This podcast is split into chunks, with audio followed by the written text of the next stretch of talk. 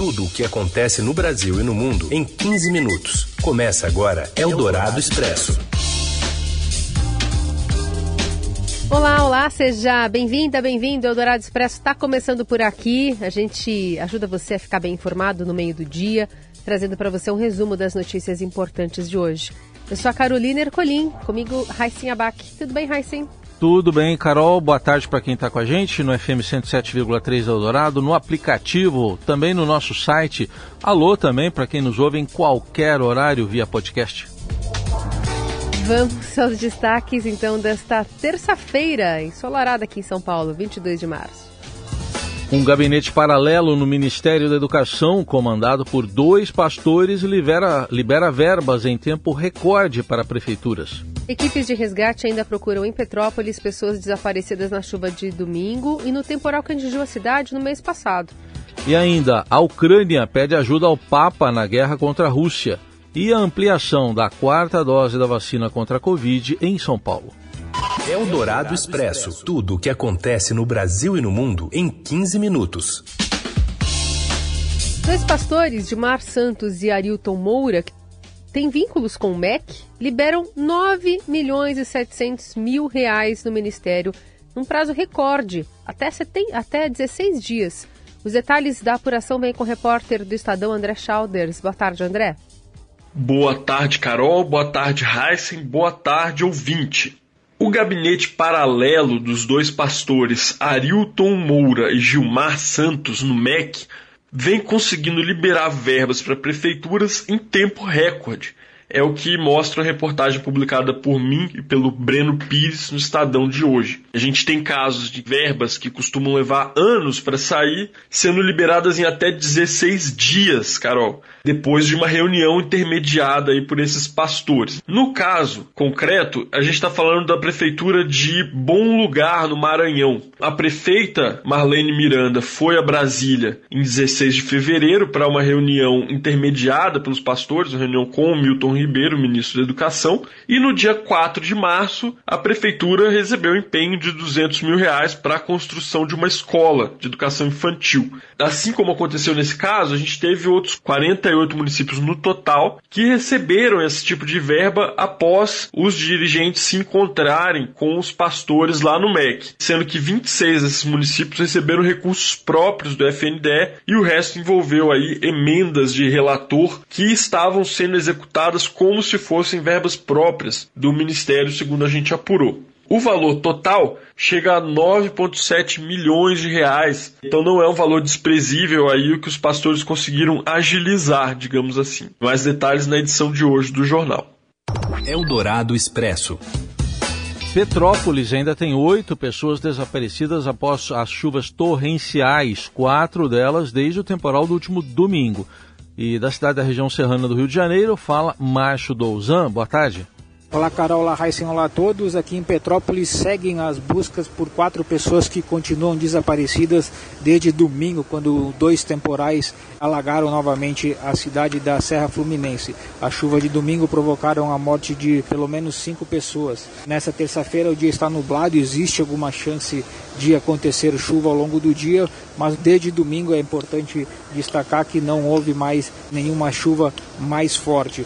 Eu estou aqui na região central, na Rua do Imperador, uma rua marcada por bastante comércio, são pequenos comércios, casas de doces, mini mercados, lojas de cosméticos, de calçados, e o que a gente vê hoje é um trabalho incessante de funcionários para tentar limpar as lojas e conseguir salvar ainda algum material. Eu conversei com alguns comerciantes e um deles me relatou que teve um prejuízo de cerca de 500 mil reais com as chuvas do mês passado. A loja dele trabalha com produtos naturais e com suplementos alimentares. Ele disse que ele precisou levar 15 dias para conseguir recuperar né, a sua loja e quando finalmente voltou depois de duas semanas houve novamente esse temporal de domingo. E destruiu grande parte da mercadoria que ele recém havia reposto. Ele disse não sabe o que vai fazer a partir de agora. Relatos como esses são muito comuns aqui na Rua do Imperador mas uma coisa muito interessante que a gente vê é um pouco de lamento mas muito de vontade de recuperar sua mercadoria de conseguir recuperar o seu comércio e voltar em algum momento aí a ter uma vida dentro da da normalidade. Tomara que todo mundo consiga a gente torce torce para que enfim essas chuvas parem e que enfim o poder público olhe com cuidado e com o devido respeito por essas pessoas. Por hora é isso e abraço a todos. E um estudo do IMET aponta que o Brasil tem aumento constante de temperatura em 90 anos e, em São Paulo, temporais quase duplicaram entre 91 e 2020. O broadcast político Gustavo Porto, editor né, do broadcast, traz para a gente os detalhes. Boa tarde, Gustavo. Boa tarde, Carol. Boa tarde, Heisen. Um estudo do Instituto Nacional de Meteorologia, o IMET, que é o órgão responsável pelo monitoramento climático do Brasil, foi obtido e publicado pelo broadcast e apontou um aumento constante das temperaturas nos últimos 90 anos e a ocorrência de chuvas cada vez mais extremas no país, especialmente nas últimas décadas. Destaque é São Paulo, um dos maiores municípios do mundo, que registra também dados mais contundentes das alterações climáticas. Moradores da capital paulista enfrentaram temperaturas mínimas até 2,7 graus Celsius mais elevadas em alguns meses das últimas décadas. Os eventos extremos de chuva excessiva na capital paulista quase duplicaram no caso de temporais de 80 milímetros e foram três vezes maiores para os temporais de 100 milímetros, um cenário que se intensificou desde a década de 1990. Além disso, Carol e Heisen, houve uma mudança no ciclo em algumas regiões, com a migração entre os meses com maior acumulado de chuvas. Outra constatação no estudo é que as chuvas em maior quantidade e com maior potencial de destruição fizeram com que os volumes acumulados na maioria dos meses fossem maiores ao longo dos anos. Isso mascara aquele o fim né, de períodos de estiagem, pois na prática chove muito em pouco tempo. Em São Paulo, por exemplo, se comparados os períodos de 1931 a 1960 e 1991 a 2020, que é o último levantamento, houve um aumento na precipitação acumulada em quase todos os meses do ano, o que mostra muita chuva em pouco tempo. Eldorado Expresso. O presidente da Ucrânia, Volodymyr Zelensky, disse hoje ao parlamento italiano que o país estava prestes a sobreviver à guerra com as forças da Rússia. No pronunciamento por videoconferência, ele ainda alertou que o objetivo da Rússia é avançar para o restante da Europa. Pelo Twitter, Zelensky também afirmou que teve uma conversa com o Papa Francisco que gostaria de receber ajuda na mediação com a Rússia. Segundo o presidente ucraniano, o papel mediador da Santa Sé para acabar com o sofrimento humano seria apreciado. A invasão da Ucrânia pela Rússia está no 27º dia. A capital Kiev está em toque de recolher até amanhã de manhã prefeitura decidiu impedir a circulação de pessoas após um ataque russo a um shopping no domingo que matou oito pessoas. Eldorado Expresso. Traficantes e usuários de drogas deixaram a região conhecida como Cracolândia, no bairro da Luz, em São Paulo, ao longo deste final de semana e se espalharam por outros pontos da cidade. O local de maior concentração agora é a Praça Princesa Isabel, distante menos de um quilômetro. Moradores e trabalhadores da região relataram que a concentração, chamado fluxo, no quadrilátero da Rua Helvétia, Alameda Dino Bueno e Cleveland, além da Praça Júlio Prestes, já vinha diminuindo nos últimos dias. De acordo com o monitoramento da prefeitura, a região recebia um fluxo médio de 500 pessoas por dia. Em fevereiro, o número caiu para cerca de 400. Nos últimos meses, a prefeitura e o governo estadual vinham intensificando ações de segurança na região. Desde janeiro de 2019 até 28 de fevereiro, as forças de segurança estaduais informam a apreensão de mais de 3 milhões e 800 mil toneladas de drogas e mais de 48 litros de drogas líquidas na região.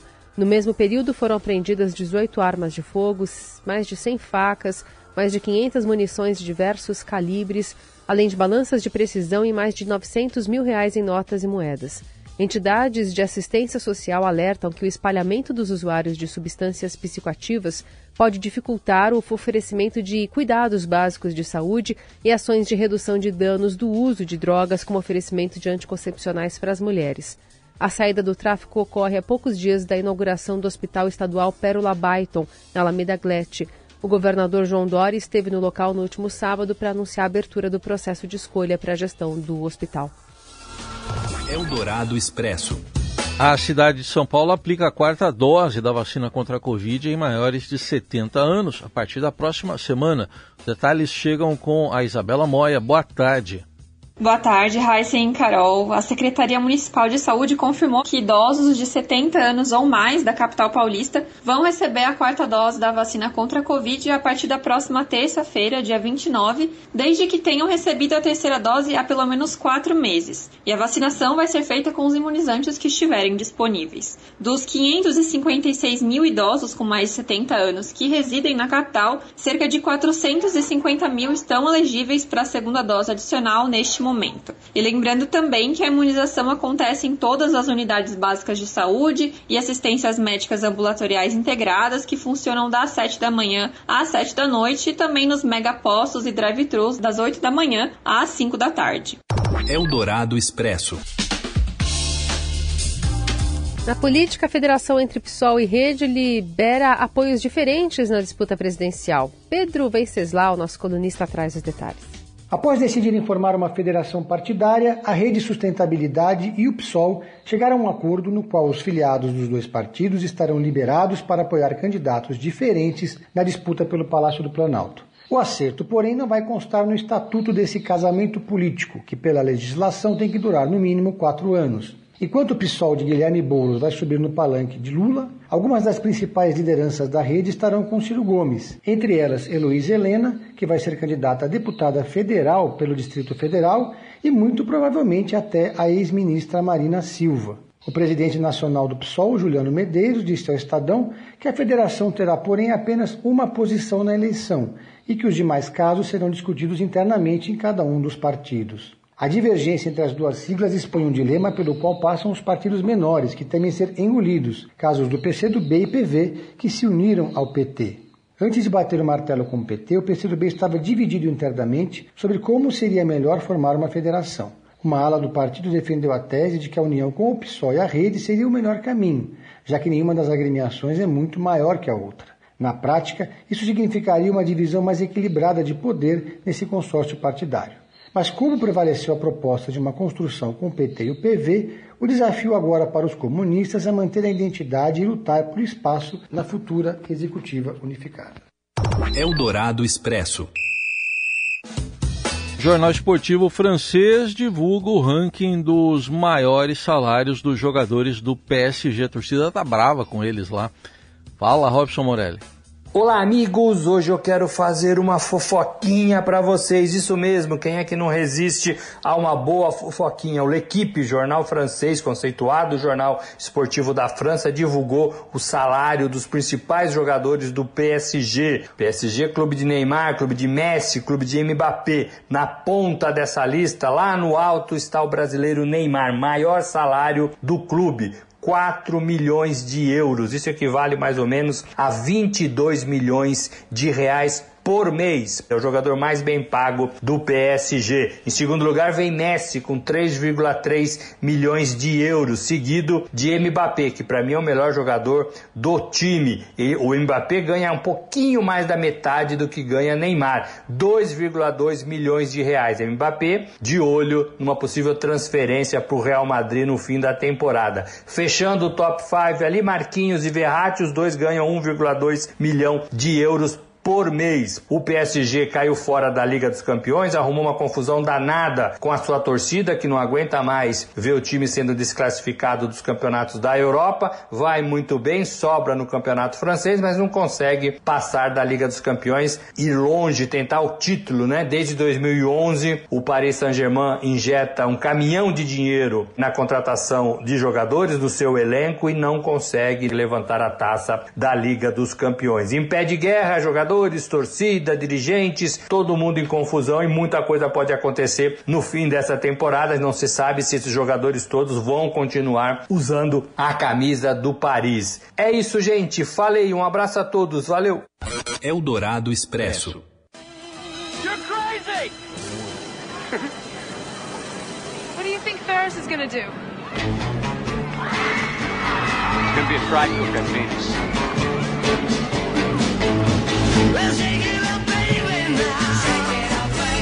Esse arranjo todo de metais é porque a gente está ouvindo a versão de Metal Broderick, que é o eterno Ferris Bueller do filme Curtindo a Vida Doidado, lá de 1986, que completa 60 anos hoje.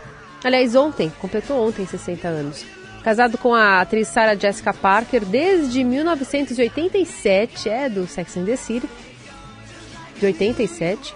Com quem tem três filhos, o ator iniciou sua carreira nos anos 80 nos palcos, atuando em espetáculos off-Broadway. Entre os mais diversos papéis secundários ou protagonistas, Broderick está sempre sendo lembrado né, por viver o aluno que decide matar a aula e leva consigo a namorada e o melhor amigo.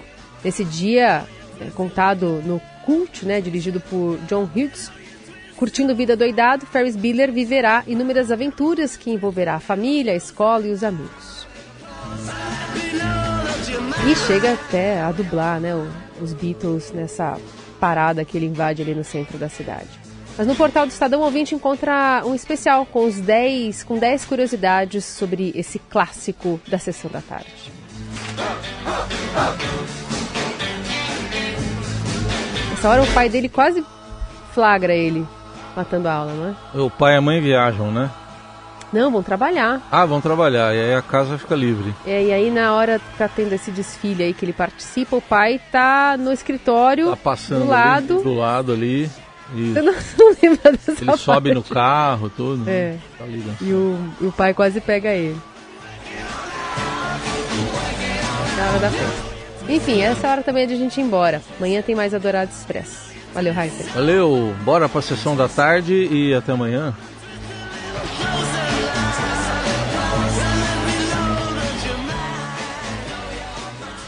Você ouviu Eldorado Expresso tudo o que acontece no Brasil e no mundo em 15 minutos.